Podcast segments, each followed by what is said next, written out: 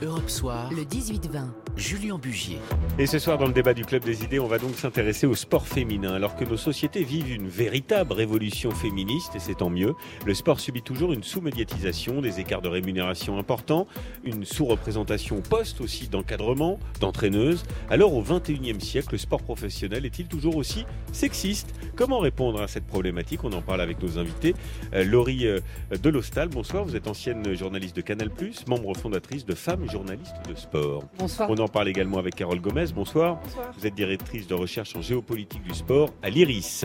Sarah euh, Ouramoun est également avec nous, ancienne boxeuse, médaillée d'argent à, Rio, vice-présidente aujourd'hui, en charge des athlètes et des mixités du CNOFST.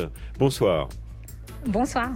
Et Fabien Hall, qui est avec nous, sociologue du sport à l'université de, de Lausanne. Alors, euh, je vous pose la question sans détour, euh, Laurie de Lostal. Est-ce que le sport est sexiste? Oui, la réponse est oui. La réponse est oui. Oui, Sans hésitation. Pourquoi?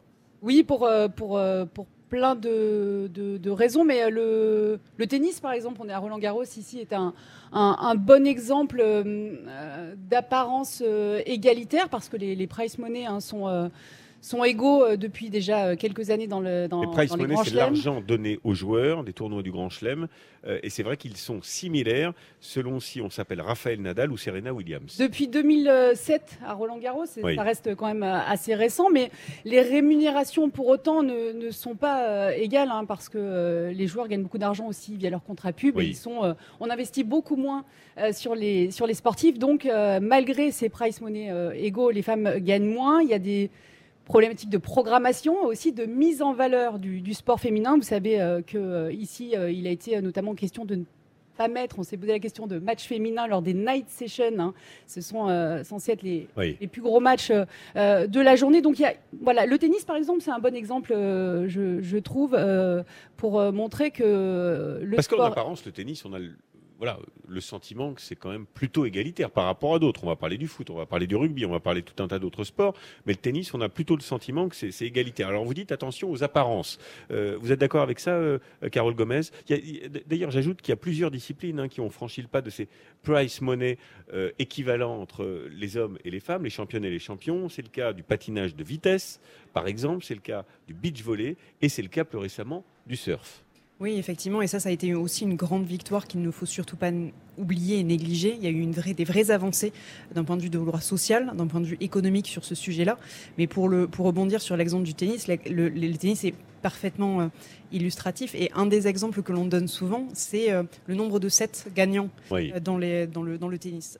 Ça se joue en 3 sets gagnants chez les hommes, 2 sets gagnants chez les femmes. Et ce qui, l'argument qui est souvent avancé, c'est de dire que c'est moins spectaculaire chez les femmes. Et donc, l'intérêt des spectateurs se commencerait à se lasserer. Ou, Ah bon, je lasser. pensais que c'était pour une question de physique, moi. En fait, en c'était souvent une, une explication de physique et de d'endurance qui était Oui. apportée, et un certain nombre d'études, notamment physiologiques, qui est un argument qu'on peut entendre. qui est un argument qu'on peut tout à fait Oui. entendre et qui, pour le coup, sur d'autres questions telles que l'explosivité ou telles que la force physique, peuvent être justifiées sur certains éléments. En revanche, la question de l'endurance, un certain nombre d'études ont démontré que c'était un argument qui tombait complètement Oui. à plat et que c'était un peu un- une vue de l'esprit que de considérer que euh, des matchs en 3-7 euh, seraient impossibles à tenir pour en 3-7 Oui. gagnants seraient impossibles Oui. à tenir pour les femmes. Fabien Hall, est-ce que vous êtes sociologue du sport à l'Université de Lausanne Est-ce que, euh, plus globalement, il y a une question aussi de, de- de- de mentalité euh, et puis d'éducation, j'allais dire? Parce que c'est vrai qu'aujourd'hui encore, malgré une société qui tend à l'égalitarisme, quand on est un petit garçon, bah, les parents nous orientent plutôt vers le foot, vers le rugby, vers le basket. Et quand on est une, une jeune petite fille, on s'oriente plutôt, pour certaines, vers la gymnastique, vers la natation. Euh, Est-ce que ça structure ça aussi la société et le rapport euh, de ce sexisme au sport? Oui, alors euh, vous avez raison parce que on, on voit des effets de, des apprentissages, des socialisations, des cultures, en, en gros des cultures familiales. C'est-à-dire que par exemple, si on, on réfléchit à la conversion de la valeur de la performance, les hommes convertissent vraiment leur performance en, en ayant des attitudes viriles, Oui. en étant dans des sports virils, comme le foot, le rugby, euh, le hockey, des, des choses comme ça. Et les femmes, quand elles convertissent, elles vont convertir beaucoup mieux euh, la valeur de, de, de leur performance sportive quand elles sont sur des registres plus esthétiques, Oui. quand elles correspondent euh, aux tailles mannequins, par exemple. Et donc on a derrière, c'est vrai, une, une, une différence très nette à la fois dans l'éducation, mais à la fois dans la perception qu'on a du spectacle sportif et, et des performances des hommes et des femmes. Hmm.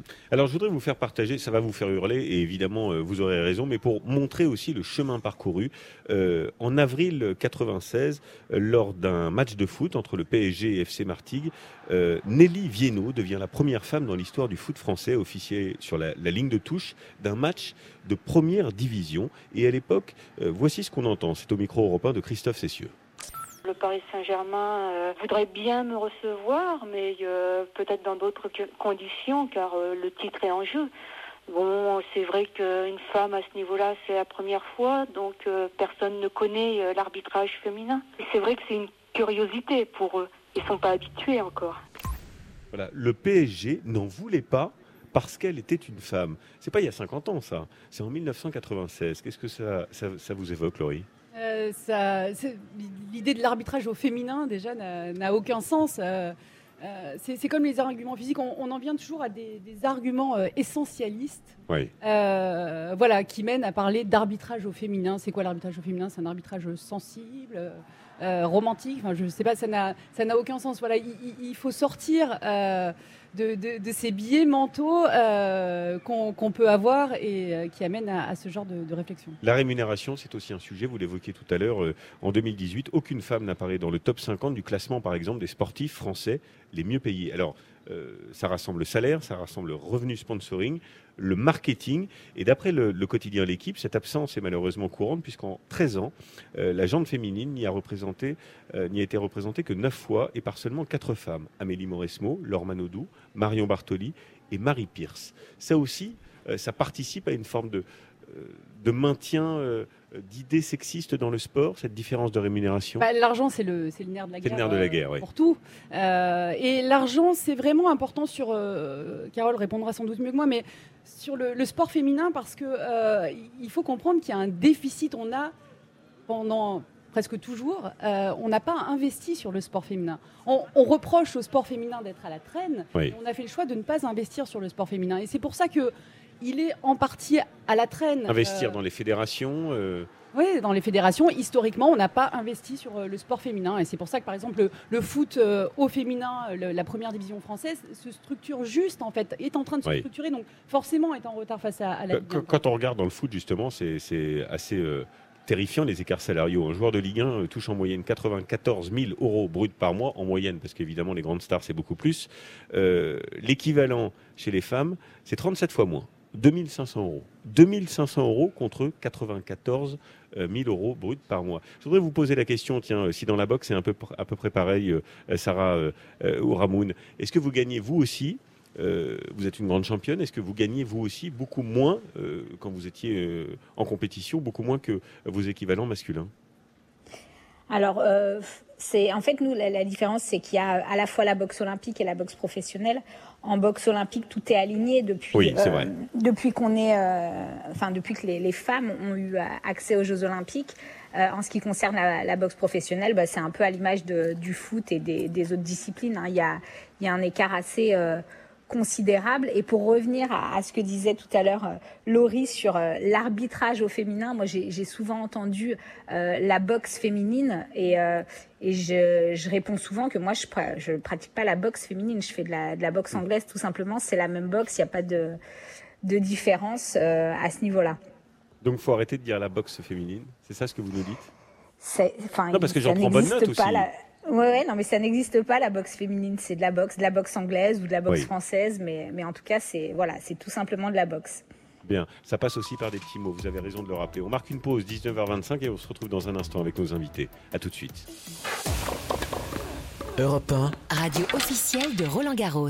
À 19h30, on continue dans le club des idées de s'intéresser au, au sport. Alors non pas féminin, parce que j'ai compris qu'il fallait plus dire le sport féminin, mais au sexisme dans le sport et à la différence entre le traitement réservé aux championnes et aux champions et la considération aussi de la part du public. Tiens, en parlant de considération, parce qu'il faut aussi entendre pour dénoncer, je voulais partager avec vous euh, les commentaires absolument affligeants euh, qu'ont eu certains supporters quand en 2014, le club de Clermont annonce qu'il sera entraîné l'année suivante par une femme, la portugaise Elena Costa. Je croyais même que c'était une blague. Hein. Euh, j'ai dit, tu me prends pour un con euh... Me dit, si, si, c'est une nana qui va prendre. Ah, je dis, attends, une nana. Oui, oui, c'est un coach féminin qu'on aura, euh, mitigé, on va dire. Hein. Déjà qu'on est basé pour un club de losers à Clermont, avec une femme qui vient au sein de l'équipe première du Clermont Foot, sans être euh, contre les femmes, hein, euh, entraîneuses, je reste perplexe. Voilà, euh, bon, franchement, ce sont des propos inadmissibles, évidemment, au micro européen d'Aurélien euh, Fleureau. Alors finalement, elle renoncera hein, au poste dès le mois suivant, et c'est Corinne Diacre euh, qui prendra sa place. Est-ce que c'est une vue de l'esprit, euh, Carole Gomez, où on a le sentiment que c'est dans le foot qu'il y a quand même un sexisme très très ancré par rapport aux autres sports? Alors ça c'est, vous, vous me laissez trois heures et je vous réponds avec. Vous Euh, avez quatre secondes. Alors pour le coup, effectivement, en fait, le foot est un des sports qui est le plus médiatisé, donc forcément, il y a un certain nombre de choses que l'on voit qui vont plus être notées et renotées. Oui. Il y a un autre élément qui était, qui était soulevé par euh, Laurie de Lostal qui est extrêmement important, qui est le fait que pendant très longtemps, ce sport a été interdit aux femmes, tout simplement. Euh, au début du XXe siècle, alors qu'il y avait un certain nombre de clubs qui se, qui se développaient, euh, il y a eu une interdiction qui est tombée, euh, une interdiction ensuite hein, qui a été formulée sous Vichy, et les premiers clubs ont- sont réapparus effectivement qu'à la fin des années 60, début des années 70. Donc ce qui veut dire, et quand elle parlait de décalage euh, extrêmement important et d'être un peu en retard, c'est à la fois un développement structurel, mais plus largement aussi dans les esprits, Oui. puisqu'on n'a pas eu l'habitude de voir des joueuses, des entraîneuses, des dirigeantes, des euh, supportrices parmi euh, bah, tous, les, tous les parties prenantes du sport. Donc ce qui peut aussi expliquer Oui. un certain nombre de, de Non, sujets je, sur je- je vous parle du foot parce que euh, Fabrico, je vais vous poser la question. Vous êtes sociologue du sport à l'université de, de Lausanne. Alors évidemment, il y a une question de mentalité derrière tout ça, mais il y a aussi une question d'encadrement. Quand on regarde par exemple le comité d'administration et le bureau de la Ligue de foot professionnelle, hein, la LFP, en France, c'est 100% d'hommes. 100% d'hommes, idem chez les présidents et entraîneurs des clubs de Ligue 1. Est-ce que ça c'est normal? Non, je dirais pas que c'est- absolument pas normal. Mais c'est des choses qu'on retrouve euh, très largement. hein. C'est au niveau des fédérations internationales. On n'a jamais eu de présidente du CIO. Il y a très très peu de fédérations internationales gouvernées, dirigées, Oui. présidées par des femmes. Les conseils d'administration, c'est toujours moins de 20% de femmes. Donc Vous savez que par exemple, maintenant, il y, a des, il, y a, large. il y a- il y a des quotas pour une parité. euh, une législation a été votée pour les conseils d'administration. Est-ce qu'il faudrait imaginer, par exemple, je ne sais pas moi, la même chose pour les institutions sportives? Moi, j'y serais favorable de, de- de- de faire une, une partie de quotas. Euh, bon, peut-être pas des quotas trop, trop stricts, mais, mais pour enclencher. Euh, C'est-à-dire Oui. qu'après, bah, les gens sont élus sur des compétences, et puis les femmes euh, ont, ont les mêmes compétences ou des Oui. compétences supérieures dans plein de domaines. Et donc, euh, réussir à, à- à inciter, à amorcer, disons, la- le changement, la transformation de la mentalité par des, copains, des quotas, je pense que ça serait important. Oui, parce qu'on dit de- toujours, le il faut faire. garder la prime au mérite. Mais la vérité, elle est ailleurs. hein. Euh, Quand on ne force pas un peu le destin, parfois il n'arrive jamais le destin, euh, Laurie de l'Hostal. Oui, alors moi je- j'ai j'ai coutume de dire que les quotas comme ça fait peur. C'est comme le féminisme, c'est des mots qui font peur. Donc je, je parle de de- d'ambition chiffrée, de de- d'objectifs. euh, voilà, ce vers quoi il faut tendre. C'est c'est une évidence. De toute façon, y a- il y a, le, le ruissellement est important. Il faut que ça parte, euh, il faut que ça parte du haut. Alors euh, à cela on répond toujours oui, mais il n'y a pas de candidate. Il faut se poser aussi les questions de pourquoi il n'y a pas de candidate. Euh, c'est peut-être parce qu'elles ne se sentent pas accueillies, qu'elles ne se sentent pas bienvenues. Donc il y a, il y a évidemment un, un travail proactif à, à faire parce que naturellement les, les choses ne, ne changeront pas. Problème de médiatisation, on l'évoquait euh, aussi tout à l'heure. Euh, euh, Sarah Oura Moon, vous êtes ancienne boxeuse, médaillée d'argent, je le disais, à Rio, vice-présidente du CNOSF en charge des athlètes et des mixités. Vous connaissez bien la question. Est-ce que pour la boxe, voilà, c'est un problème qui se pose aussi, la médiatisation C'est vrai que les hommes ont une, ont une médiatisation, ont une, un espace médiatique, ont une affiche sur les télévisions, sur les radios, qui n'est pas forcément celle des femmes. Comment est-ce qu'on peut y remédier à ça? Alors c'est vrai qu'on on est vraiment sous-médiatisé. Alors c'est un peu comme le foot, on a pendant longtemps été euh, interdit, c'est-à-dire que les- avant 99, euh, les femmes n'avaient pas le droit de, de monter sur un ring. Donc Oui. euh, Et y pourtant, a pendant les JO, hein, pardon, qu'il je vous interromps, mais pendant les JO, on a vibré pour les boxeuses françaises. Il y y a une appétence, il y a un engouement. Et mais c'est justement le, le problème, c'est euh, c'est de, il faut arriver jusqu'aux Jeux Olympiques et, et monter sur un podium, avoir une médaille au cou pour, qu'on- pour qu'on parle de nous. On a pendant des années boxé euh, dans l'intimité et euh, sans, sans pouvoir euh, avoir la être mise en avant, avoir Oui. même accès à à, la médiatisation et même à la parole, parce que et, au-delà de, de, du résultat sportif, euh, moi, le sentiment que j'ai eu au jeu, c'est euh, il faut porter une histoire, il faut avoir une personnalité, il faut faire des choses extraordinaires en dehors du ring mm. euh, pour, euh, pour qu'on puisse faire parler de nous. Oui, on vous demande plus que les autres, en somme. c'est un peu ce que vous dites. C'est que pour exister, vous, les grandes championnes, on vous demande plus que les hommes. Complètement. Il faut aller au-delà de la performance sportive et, et avoir une histoire qui, qui puisse intéresser les médias. Oui. un storytelling, en somme. exactement. Laurie de Lostal, je voudrais qu'on termine sur une affaire qui a évidemment jeté une lumière assez crue aussi sur le journalisme sportif. Euh, vous êtes vous-même euh, journaliste, ancienne de, Canal+. C'est une maison qui a beaucoup fait parler, évidemment, après le, euh, documentaire formidable réalisé notamment par Marie Portolano, qui a révélé un phénomène plus large, hein, généralisé dans le milieu et de sexisme et de machisme de grande ampleur, avec notamment la personne de Ménès. Est-ce que ça, ça a été un révélateur qui peut permettre de changer les choses?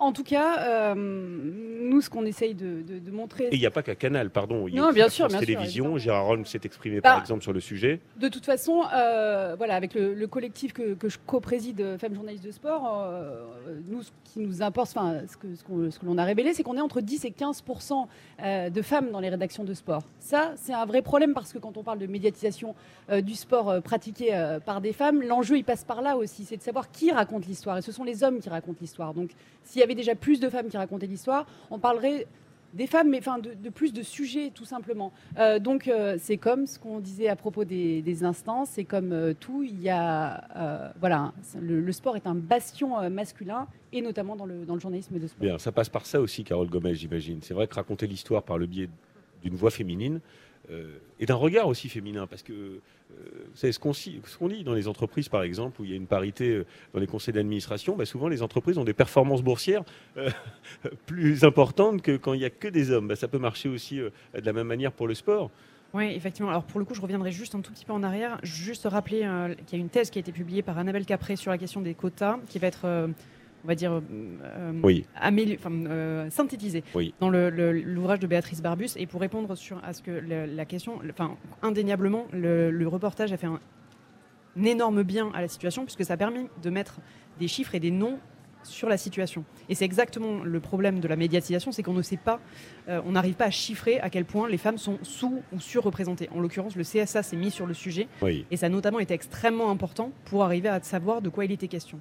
à ce titre, c'est exactement ce genre de situation. Et ce que disait Marie Portolano, c'est qu'elle avait fait ce reportage sur les femmes journalistes, mais son envie, c'était aussi d'aller plus loin, d'aller sur d'autres sujets, d'aller un peu trouver euh, que les situations étaient peut-être comparables ailleurs. Et c'est aussi ça qui est intéressant. Bien. On est contraint de s'arrêter malheureusement, on pourrait en parler des heures. Merci infiniment, c'est un sujet important euh, qu'on avait envie, euh, nous, de mettre en lumière euh, dans Europe Soir. Merci à tous les quatre, 19h37, on marque une pause et on va retrouver la meilleure de nos journalistes sportives, Corinne Boulou, évidemment, dans quelques secondes, avec Cédric Pioline pour faire le point sur Roland Garros, ici en direct de la Porte d'Auteuil. A tout de suite. Roland Garros 2021. L'événement tennis est sur Europe 1.